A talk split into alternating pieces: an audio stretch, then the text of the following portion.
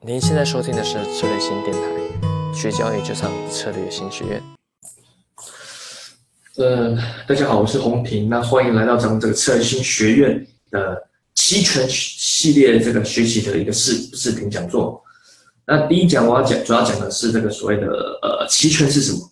那这个很抱歉没有什么 PPT，因为这个是一个概念，之后呢都会有一些 PPT 和软件操作。那我这个主要就要跟大家说期权是什么，一个概念性的通称。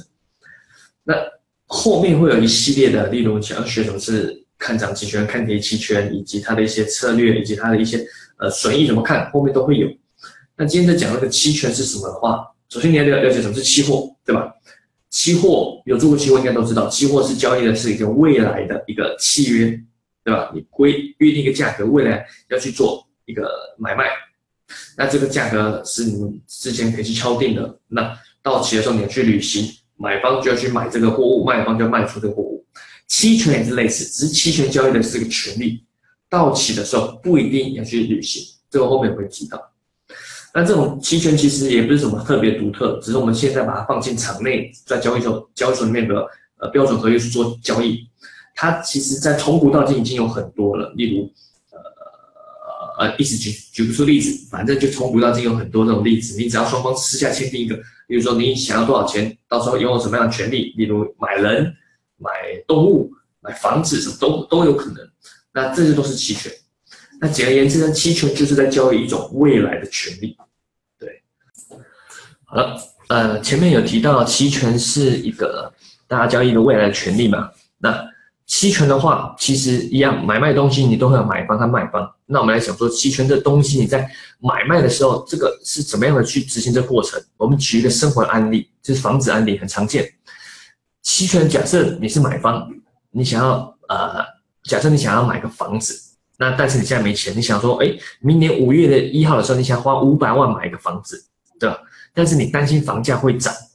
你现在觉得五百万你付得起，但明年怕涨到六百万，所以你只想规定一个价格叫五百万。你想明年想以五百万的价格去买，好，那你想要买下一个权利，获得一个明年可以五百，明年不管价格变成，明年不管房价跌到四百万、六百万、七百万之类，或者涨到九百万，你只想以五百万的价格去买，那你想要买下这个权利，那就要看有没有人愿意把这权利卖给你。好，这是期权的买方。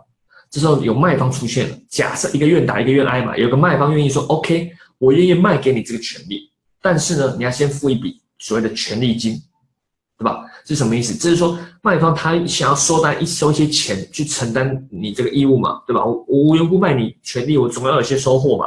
那假设卖买方说 OK 啊，十万元买个保险，对吧？我付十万块，假设明年五月一号的时候，无论房价如何，我都可以用五百万去买，而卖方。